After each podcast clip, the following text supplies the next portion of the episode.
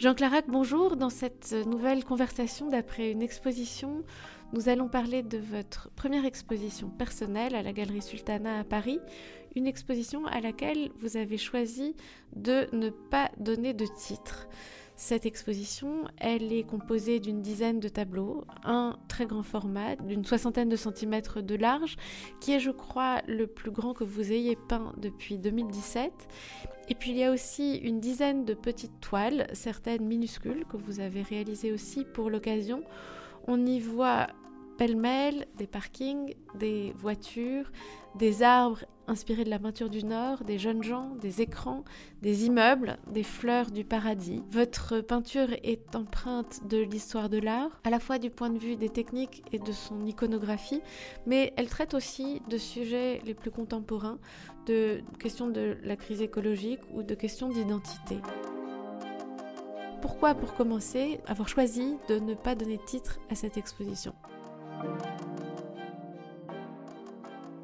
J'ai pensé que si le titre euh, s'imposait lui-même, je lui en donnerais un.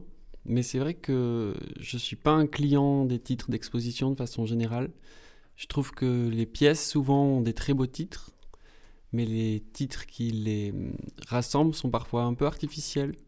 Donc je m'étais dit, si un titre semble ajouter du sens au corpus, à l'ensemble de ce qui a été fait pour l'exposition, je lui donnerai, mais je voulais pas que ce soit artificiel.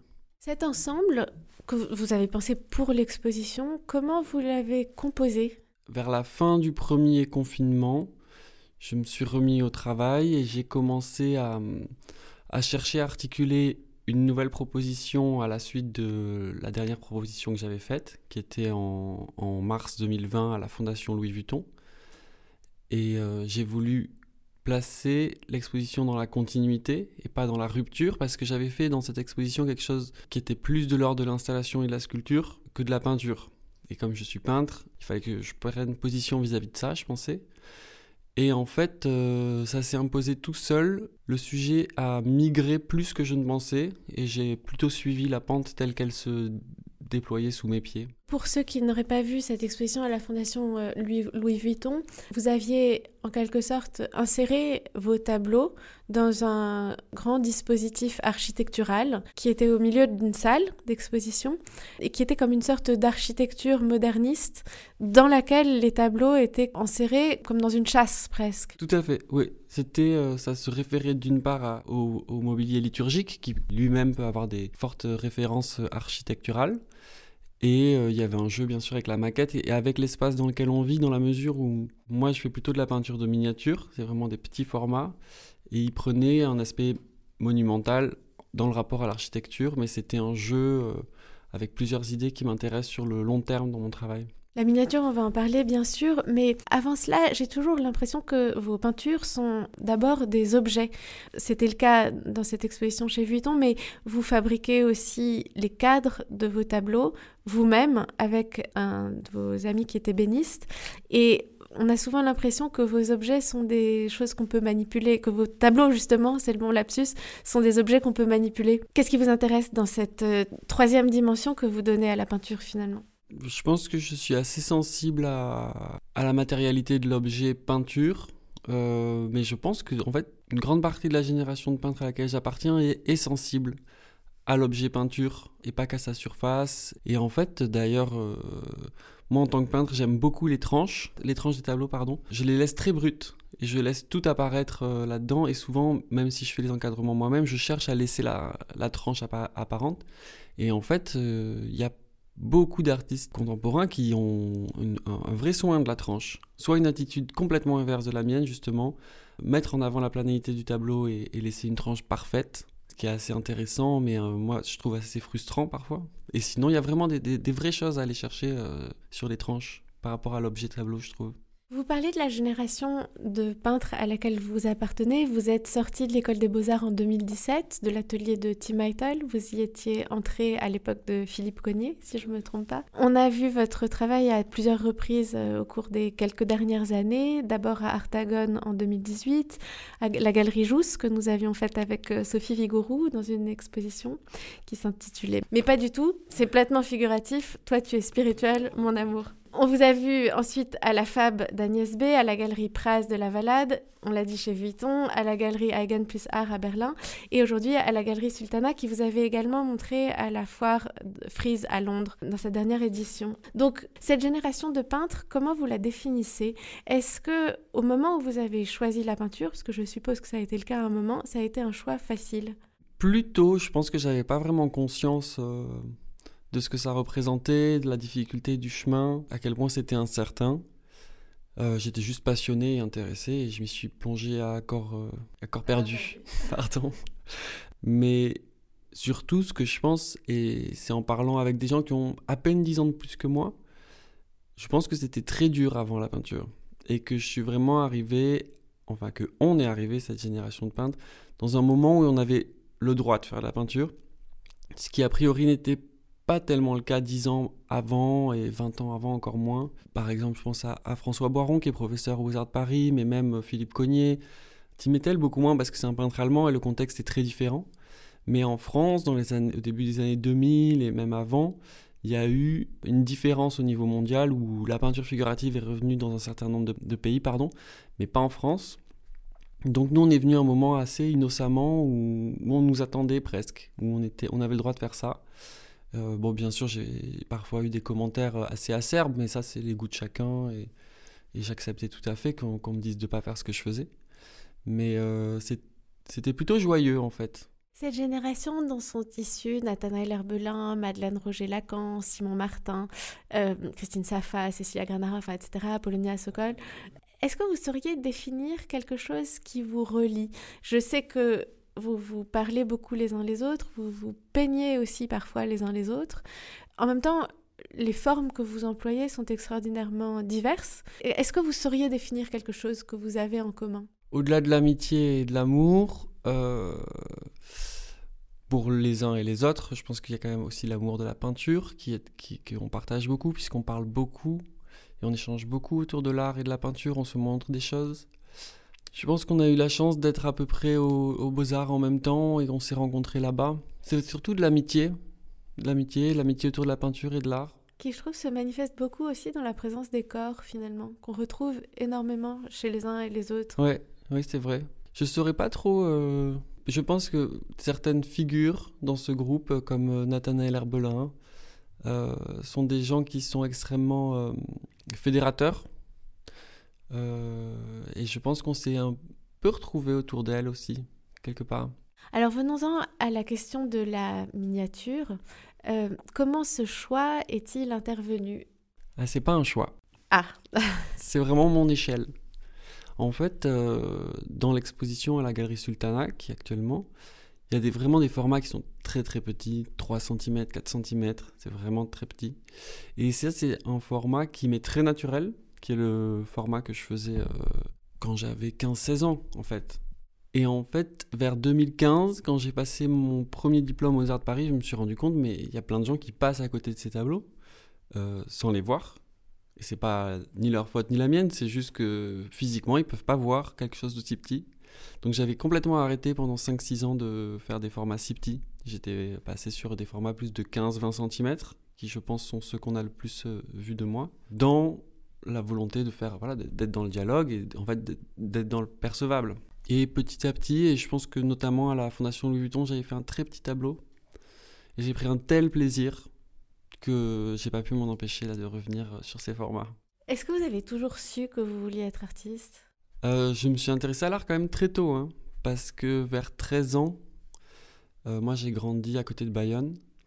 J'ai demandé à mon père de m'amener voir la FIAC à Paris. Ce qui est quand même une idée très étrange. Euh, parce que je voulais voir de l'art contemporain, je sais pas, j'ai dû voir ça à la télé. Il y avait de l'art dans votre famille? Euh, Mon père connaît bien la peinture italienne. Ouais. Euh, sa mère était antiquaire, je pense que ça vient de là. À Bayonne? Ou à Non, en Ariège. D'accord. Et quand on allait, du coup, on allait tous les ans faire la FIAC, et on allait voir des, des expositions au Louvre, à Beaubourg. Et donc, en fait, depuis le fin fond du Pays Basque, j'ai pu euh, assez tôt apprendre des choses sur l'art et, j'allais. Il y avait quand même, il y a quand même un accès à pas mal de choses au Pays Basque. Le musée Bonnat? Le musée Bonnat qui, a été fermé, qui a été fermé longtemps, qui est une collection de dessins euh, complètement folle. mais il y a le musée du Guggenheim à Bilbao. Voilà, des choses un petit peu quand même, il y, a un peu de culture. Un peu. Beaucoup même. Euh, je voudrais à présent que nous entrions dans l'atelier et que on parle de la manière dont vous composez vos images. Euh, ce que je sais, c'est que vous réunissez dans un seul tableau beaucoup d'images qui sont glanées de sources très très différentes. Comment se passe ce processus? Alors, en fait, je suis toujours en train de glaner des images juste parce que je vois que des formes peuvent correspondre et je les, je les prends pour plus tard en n'ayant aucune idée de si ça va me servir ou pas. J'essaye de les ranger un petit peu sur l'ordinateur parce qu'on s'y perd quand même très vite avec les années. Et en fait, à un moment, en général, euh, pendant un mois, rarement plus, je fais que de la composition. Je travaille des compositions et il y en a plein qui émergent, il y en a qui sont qui sont euh, des choses que j'ai méditées sur euh, un temps beaucoup plus long, mais il y a aussi des choses qui sont très instinctives. sur Photoshop, donc? Beaucoup sur Photoshop, ouais. La première étape, c'est beaucoup d'écrits et de dessins. Et après, il y a beaucoup de temps sur Photoshop parce que ça, c'est vraiment du bricolage. Et le bricolage, comme on sait, c'est toujours beaucoup de temps. Donc ça, c'est une phase pendant un mois, en général, ça, euh, quasiment à temps plein à faire ce bricolage. J'ai le souvenir dans votre atelier de boîtes de coupures de magazines. Ah oui. Et j'ai le souvenir aussi que vous me parliez de votre fascination pour le papier glacé, qui rejoint d'une certaine manière les glacis de la peinture. Et qui rejoint euh, certaines matières que j'ai pu obtenir en exposition, là, qui sont assez nouvelles. Euh, j'ai poli les tableaux, chose que je faisais déjà avant, mais pas à ce point. Euh, vraiment en pensant à certains peintres maniéristes comme Brondino, en fait, où on enlève toute la matérialité justement dont on parlait on la, on la gomme, on l'estompe. Et, euh, et c'est pas un brillant, justement, c'est pas le brillant des glacis, c'est pas le brillant du vernis. Euh, ça avait vraiment ce côté papier glacé qui m'a beaucoup plu parce que bon, quand je dois faire un, portfolio ou des choses comme ça, je privilégie toujours le papier glacé pour mes tableaux. Je trouve qu'il y a quelque chose d'assez proche. Vous me parliez dans cette étape préparatoire de dessin, mais aussi d'écrit. Vous écrivez beaucoup? Euh, Non, j'écris pas beaucoup, mais euh, j'essaye quand j'ai fait un tableau de déjà avant de faire un tableau, en général, ça part quand même de notes. Quelques notes, c'est pas très très long, c'est rarement plus d'une page, quoi, accompagné de dessins. Les deux sont très proches dans la, dans la phase d'élaboration.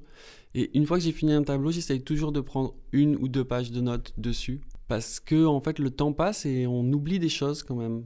Et on oublie un sentiment qu'on a eu quand on l'a fait, on oublie euh, exactement dans quel euh, état d'esprit on était. Et du coup, j'ai trouvé assez intéressant d'essayer d'archiver certaines choses. Alors, prenons un exemple d'un tableau de l'exposition Mausolée, qui, comme toujours, donc réunit des images très différentes. On voit une grande sorte de falaise, à l'intérieur de laquelle est creusé, comme un peu les Bouddhas de Bamiyan, une sorte d'immeuble moderniste dans une niche. Au-dessus, il y a des arbres qui ressemblent plutôt à la peinture du Nord. Et en bas, on a l'impression d'être devant un parking. Oui, euh, c'est exactement ça. C'est un format qui est un peu plus grand euh, que mon format classique, c'est-à-dire que c'est un tableau qui fait 40 cm sur... Euh, oh, je me souviens pas exactement. Il doit faire 37 sur 55, je crois. C'est ça. Et donc ce qui est plus grand, quand même pas, mal plus grand que ce que je fais d'habitude. Déjà, j'ai toujours une fascination pour l'habitation troglodyte. Ça m'intéresse. Et je regardais des choses là-dessus et il y, a les, y a toute une série de mausolées en Iran qui appartiennent à l'Empire achéménide. Donc il y a notamment, le, par exemple, le, mausolée inachevé de Darius II, puisque Alexandre est arrivé euh, et a détruit leur empire, l'empire perse. Et en fait, j'ai eu envie de faire un peu comme ces toiles de Hubert Robert, de 1800-1810, quand le Louvre est un peu le, le plus beau musée qu'il ait jamais eu et qu'il n'y aura jamais, quand Napoléon a, a conquis toute l'Europe et a amené tous les chefs-d'œuvre euh, dans le musée du Louvre. Et euh, Hubert Robert a peint le Louvre en ruine à ce moment-là, avec des gens habillés euh, style euh, mode 1800, 1810. Et du coup, bien sûr que le Louvre un jour sera en ruine, mais c'est intéressant de l'imaginer, un futur qu'on imagine très lointain, habité par des contemporains, des sortes de touristes, des touristes un peu romantiques chez Hubert Robert. Je trouve que ça a un côté très science-fiction, qui moi m'intéressait. J'ai beaucoup lu de science-fiction quand j'étais ado. et en même temps qui permet de, donc de penser notre futur, mais qui parle du présent. Et donc c'est ce que j'ai voulu faire avec ce, tableau, c'est qu'il y a des petits touristes en bas, y a une sorte de, cartel, souvent quand on est face à une œuvre d'art, il y a un cartel explicatif, écrit, écrit Mausoleo 2020, et en fait l'idée c'est d'un futur très lointain, notamment en fait la falaise se, se, se, réfère beaucoup à l'Iran, et donc au tombeau que j'ai regardé. Après l'architecture est une invention euh, de moi, et les arbres, c'était une idée pour euh, un peu déstabiliser géographiquement, un peu mélanger des choses, qu'on soit pas trop au Moyen-Orient, qu'on sache pas exactement comment, comment est-ce qu'une falaise aussi ocre pourrait être aussi proche d'une forêt aussi noire. Il y avait quand même un jeu. Et les touristes, en fait, je, je revenais de Marseille quand j'ai commencé le tableau, donc c'est vraiment des petits, des petits Marseillais, quoi. Et l'idée étant que c'est un futur très lointain et c'est une sorte de, ruine de 2020, en fait comme si euh, la modernité avait échoué et que notre civilisation avait échoué et qu'après c'était visité par une autre civilisation, d'autres humains. Si on fait un grand écart et qu'on traverse la salle de l'exposition, il y a un autre tableau dont je voudrais parler qui est un peu à l'inverse dans le sens où c'est un geste, me semble-t-il. On voit deux mains dans l'herbe qui sont, vous me disiez, en train de rouler un joint. Ouais mais qui ont aussi quelque chose d'une très grande religiosité, presque, en tout cas d'une grande spiritualité. C'est un tout petit tableau pour le coup, qui mesure euh, à peine 4 cm de long et moins de 3 cm de haut, euh, qui représente en fait ce geste, une main dans, l'autre, euh, quand on effrite du shit. Et ça fait un geste qui est très très beau, que j'ai toujours aimé, j'ai toujours aimé le voir dans la rue, j'ai toujours trouvé que ça méritait une sculpture. Parce qu'il y a quelque chose proche de ce geste pour l'absolution. il y a quelque chose que je trouve très religieux et, très gracieux en fait, et qui souvent en fait est en contraste avec la situation dans laquelle, euh, dans laquelle on se trouve, puisque les gens qui se roulent des pétards sont mal à l'aise, euh, dans l'espace public du moins. Et c'est quelqu'un qui est penché dans l'herbe, et j'ai donné un petit peu de délicatesse à l'herbe, je crois. Moi j'avais un peu l'impression aussi peut-être qu'il protégeait un insecte ou qu'il avait capturé un insecte, il y avait comme un geste ambigu. Et la peinture s'appelant Grinder, le fait de de mélanger, euh, euh, de un pétard, c'est en un moment on mélange. Donc en anglais on dit grinder. Euh, voilà, qui a à nouveau un jeu ambigu. C'est aussi la première application de rencontre géolocalisée dans le monde. Faisons maintenant un autre grand écart pour observer le plus grand tableau de l'exposition qui s'appelle Dichotomia et qui est là une composition extraordinairement complexe au centre de laquelle se trouvent deux personnages, deux jeunes gens qui sont sur un fond composé là encore d'architecture moderniste, de végétation, de parking, de bureaux, de voitures et de beaucoup d'écrans. Comment est née cette composition-là? C'est un petit peu étrange l'idée euh, première c'était d'illustrer un, concept que je trouve très utile pour essayer de comprendre le monde, qui est la dichotomie, qui est le fait d'opposer les choses, des concepts sur deux pôles, euh, qui est un concept qui a ses limites, mais qui est un concept qui est quand même très pratique, je trouve. Et en fait, les deux livres qui sont à droite sur l'étagère, ils sont justement un peu pour moi à l'opposé l'un de l'autre. Et c'est tous les deux des livres qui sont euh, écrits par des écrivains d'origine russe émigrés aux États-Unis. L'un est le dernier tome du cycle des fondations d'Isaac Asimov. Et le second est euh, en français La source vive d'Ayn Rand, qui est aussi un écrivain euh, d'origine russe émigré aux États-Unis. Et en fait, les deux livres développent des visions de l'homme et du monde tout à fait opposées. Isaac Asimov, on arrive à un concept qui, qu'il appelle Gaïa, et en fait qui est une sorte de monde où, l'humain est une, forme de super-organisme. Et Rand, elle développe euh, des concepts qui sont, qui sont très repris. Euh, en, Europe, on est moins touché par ce courant de pensée, mais c'est les, libertariens. Donc une sorte d'individu héroïque, d'individu dans le dépassement de soi face à l'opposition euh, des groupes et des masses. Je trouve assez intéressant de, partir de ces deux idées c'est compliqué dans des, dans des formes de pensée aussi, euh, aussi récentes de, de, faire rentrer dans des, dans des cases comme ça, mais il y en a une qui est plutôt à gauche, l'autre qui est plutôt à droite, et qui sont des réponses que je trouve euh, pertinentes pour la droite et pour la gauche dans le contexte actuel. Il y a des choses intéressantes dans le livre d'Enrand, j'y suis pas très sensible, je crois pas trop en l'individu, ce qui est intéressant en étant artiste, puisque la société nous pose justement vachement dans cette situation où on est des individus, alors que j'y crois pas trop. Et donc ça, c'était un petit point de départ. et j'ai un peu cherché à développer une composition comme ça sous la forme des oppositions, sans que les choses soient trop tranchées non plus, mais c'était le point de départ. Si on revient donc après ce moment de la composition des, des images à la phase d'exécution des, des, peintures, donc vous dessinez sur le support que vous choisissez Ça a été assez long, hein, le, la préparation avant de peindre, parce que c'est une composition, j'avais récolté ces images et ces idées il y a au moins deux ans. Donc ça a été quand même composé pendant très longtemps et je l'ai repris pour l'exposition et j'ai construit tout, toute l'exposition autour. Ensuite, donc ça c'est la phase surtout de, de, collage numérique, de travail sur Photoshop. Là vous parlez toujours de dichotomia Toujours de dichotomia pendant deux ans. Et euh, une fois que j'ai fini ça, j'ai préparé un support donc avec mes deux amis qui sont ébénistes. Donc c'est du chêne massif qui est euh, assemblé d'une façon très traditionnelle, qui vient de euh, avant qu'on sache faire des contreplaqués et tout ça, vraiment comme les peintres orthodoxes préparent leur support. Et là-dessus, donc j'ai fait toujours ma préparation comme d'habitude, qui est assez lente. Et ensuite, j'ai projeté le dessin, chose que je fais jamais. Ouais. Grande nouveauté. ça m'était déjà arrivé, c'est ennuyeux à mourir. Vous pouvez pas savoir. Si, j'imagine. c'est super ennuyeux. Mais le, format était grand et j'avais très peur de manquer de temps, donc j'ai voulu gagner du temps. Euh, on en gagne quand même en faisant ça. C'est limité parce qu'en fait on perd beaucoup de choses, on perd beaucoup de détails, donc en fait il y a toute une phase de, pour redessiner. Euh, donc là j'ai projeté et ensuite euh, j'ai commencé à peindre au bout d'une semaine de préparation, 10 jours. 10 jours de préparation. Une fois que j'avais le support, j'ai commencé à peindre 10 jours après. C'est quand même assez lent la préparation. Est-ce que euh, vous me disiez qu'il y avait dans vos supports, dans l'exposition, différentes essences de bois, euh, du chêne, du hêtre et du bouleau, je crois Oui. Euh, dans quelles circonstances vous choisissez l'un ou l'autre? En fait, j'ai toujours pas trouvé ce qui allait. Là, par exemple, je vais essayer du poirier massif bientôt. Au début, je peignais que sur des bouts de bois que je trouvais. Parce que justement, comme j'avais une peinture plutôt délicate, je me disais, bon, il faut pas aller trop loin. Ensuite, je me suis rendu compte que, bon, que le respect qu'on donne à son propre travail, c'est très important. donc j'ai donné davantage de respect à mon travail. Et j'ai peint sur ce que j'ai trouvé euh, dans des magasins de bricolage. Et en fait, on vendait du bois exotique qui s'appelle de l'oukoumé, qui est un bois super solide, c'est hyper bien. Et après, je me suis rendu compte que ben, c'était du bois africain et que les Africains, ils avaient le meilleur bois au monde, mais que tout partait aux États-Unis, en Europe et en Asie. J'ai arrêté d'utiliser des bois exotiques.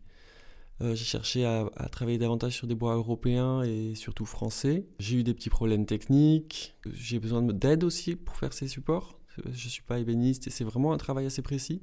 Donc ça dépend un petit peu. Je cherche des matériaux qui correspondent. Euh, avec l'industrie, c'est compliqué. Les, matériaux ne sont pas faits pour les peintres. Par exemple, j'avais utilisé des poiriers qui étaient faits pour l'architecture. Ça a fait des petits problèmes. Au niveau de la miniature, bah, ça allait pas. Euh, c'est des super bons produits, c'est de très bonne qualité, mais donc je cherche, et je cherche donc euh, des produits qui soient euh, bien faits, dans le respect de la nature et de, des écosystèmes, qui, qui aient pris le temps de sécher, qui soient, dont le grain soit de bonne qualité, qui ne soient pas trop souples. Enfin, c'est assez, je cherche encore. Quoi.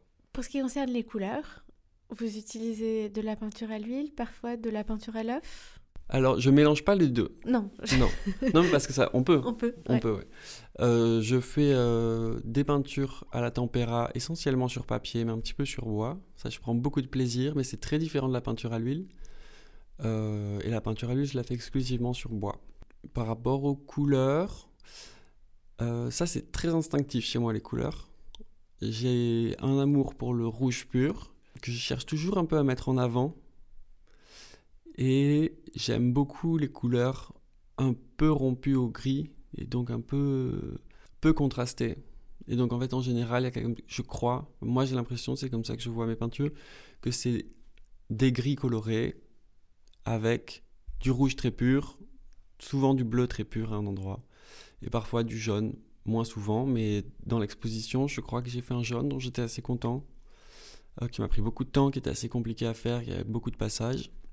Oui, en fait, il y a un jeu comme ça, presque un peu en dialogue avec la modernité, avec euh, les trois couleurs primaires très pures et ensuite euh, un ensemble de, couleurs rompues, qui est pour le coup pas en référence à, la peinture historique, ou enfin historique, c'est peut-être pas le mot, mais la peinture classique, disons. J'ai le souvenir dans un des tableaux que vous aviez montré à Londres, même d'un petit diamant que vous aviez incrusté dans la peinture. bah, Ça, c'est ma fascination pour les matériaux précieux. Là, j'ai prévu de, à nouveau travailler avec des matériaux précieux, notamment des pierres. Euh, il y a un texte de Panofsky, sublime, sur les matériaux précieux dans l'Église catholique, sur l'abbé Sugère. Un tout petit texte, tout petit texte sur euh, l'abbé Sugère à Saint-Denis, euh, et qui explique comment,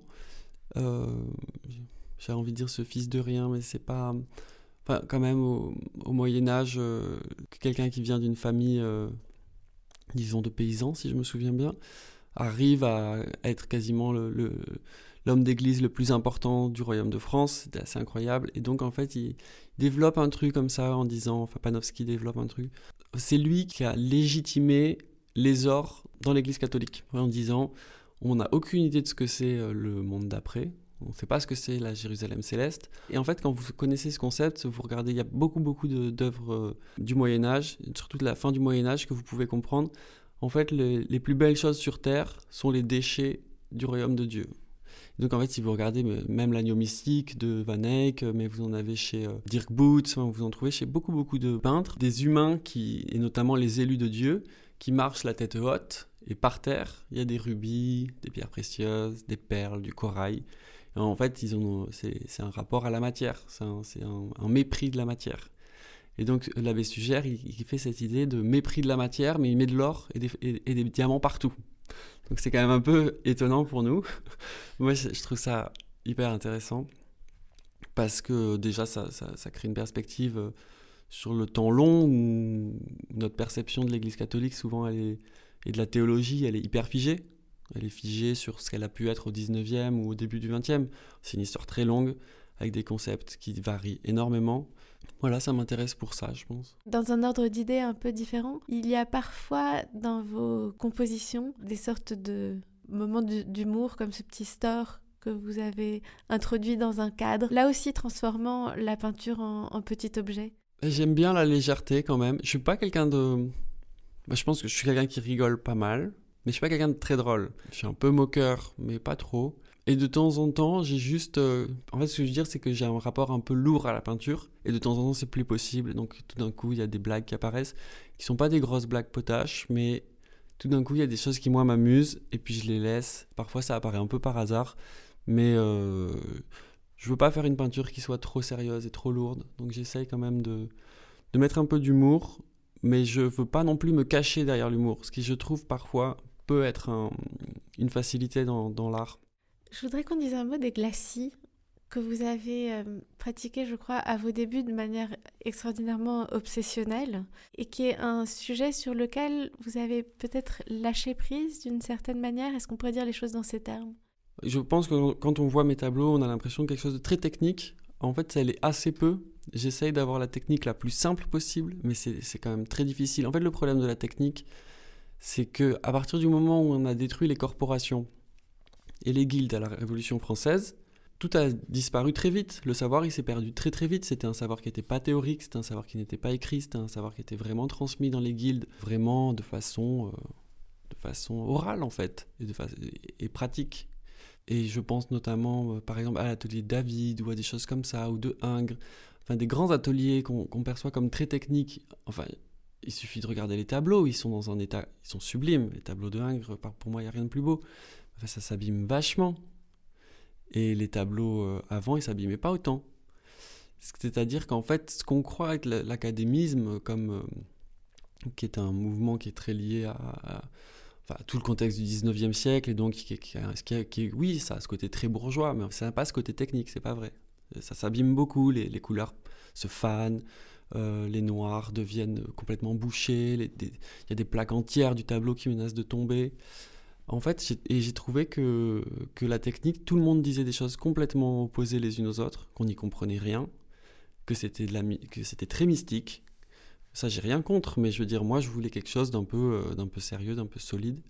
Et donc, en fait, j'ai essayé d'avoir la technique la plus simple possible, mais je suis même pas sûr d'y avoir réussi. Ces histoires de glacis, c'était infernal, quoi. J'y arrivais pas du tout.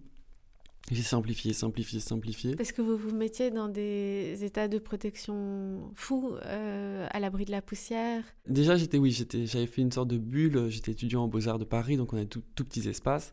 Et j'avais fait ce qu'on appelle une mise hors poussière. Donc j'avais juste protégé mon espace avec des bâches. Tous les matins, j'arrivais, je passais une demi-heure, passer euh, le Swiffer, euh, la serpillère, machin, tout ça. Et à la fin de la journée, je passais encore une demi-heure à enlever les poussières une par une dans mon tableau.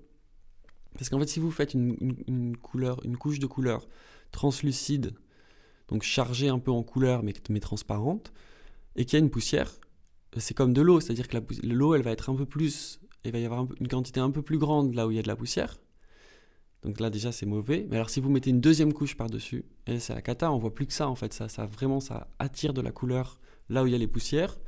Et votre tableau il est dégoûtant. Enfin, si vous le souhaitez, si vous souhaitez qu'il y ait de la poussière dans votre tableau, chose que j'ai déjà faite.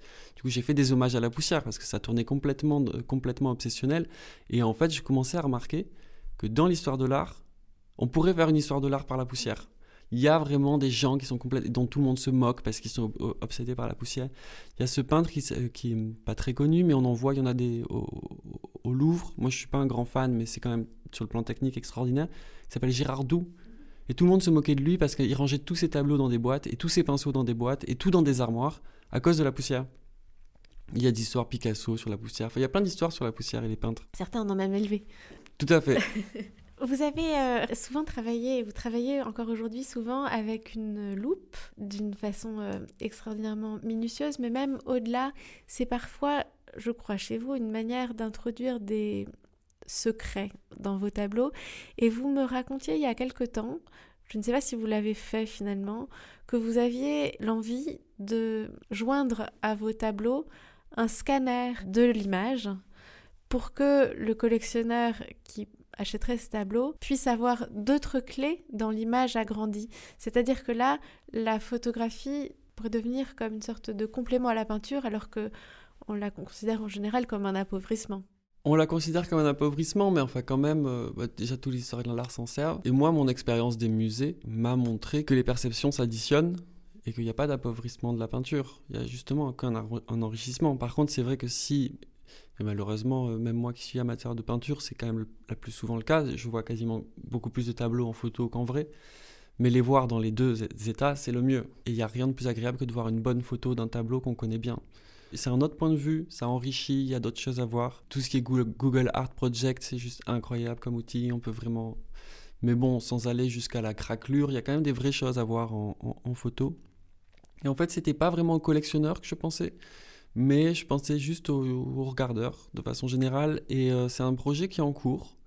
Sur chacun de mes tableaux, je fais d'une part, euh, j'archive toutes les images que j'ai regardées pour le faire, que je range après, je légende d'où viennent les photos, ce qui fait des objets assez étranges, et d'une autre part, je fais un scan HD pour qu'on puisse se balader dans le tableau et le voir d'une façon différente.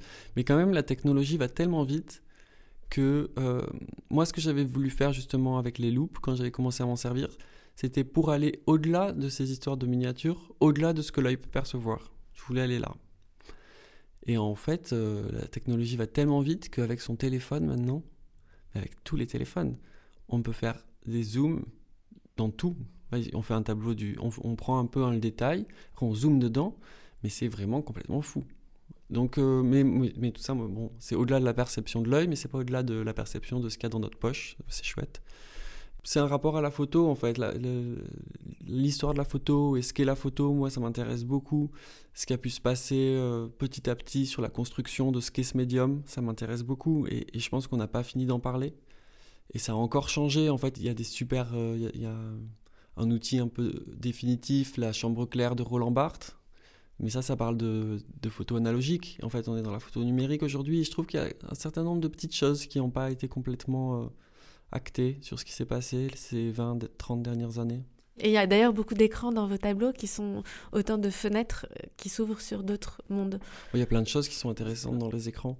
déjà, ils peuvent être un, un, prétexte pour ouvrir le tableau sur autre chose, pour enrichir le tableau, pour enrichir la signification symbolique ou pas du tableau.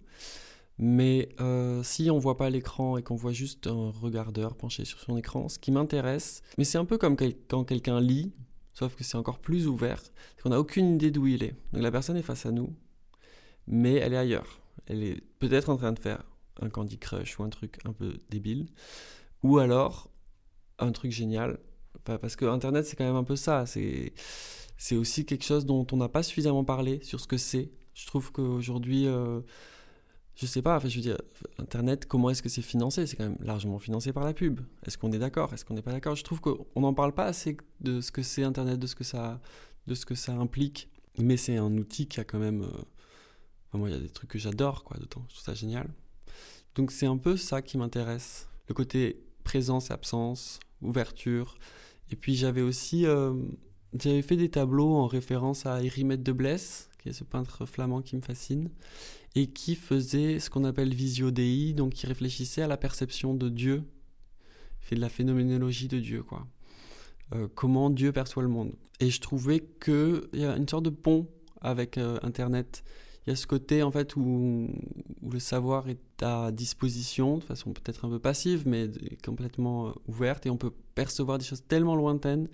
Et donc j'avais travaillé un tout petit peu là-dessus, sur des choses un peu absurdes enquêter sur des gens qui vivent en Australie que je verrai jamais. J'avais fait des choses un peu comme ça. Et je pense que mm, ça y est dans mon travail, même si c'est plus forcément euh, le sujet du tableau, cette idée de visio de percevoir le monde ou de percevoir le monde par internet, ça y est aussi toujours. Merci beaucoup Jean Clarac. Merci Anaël.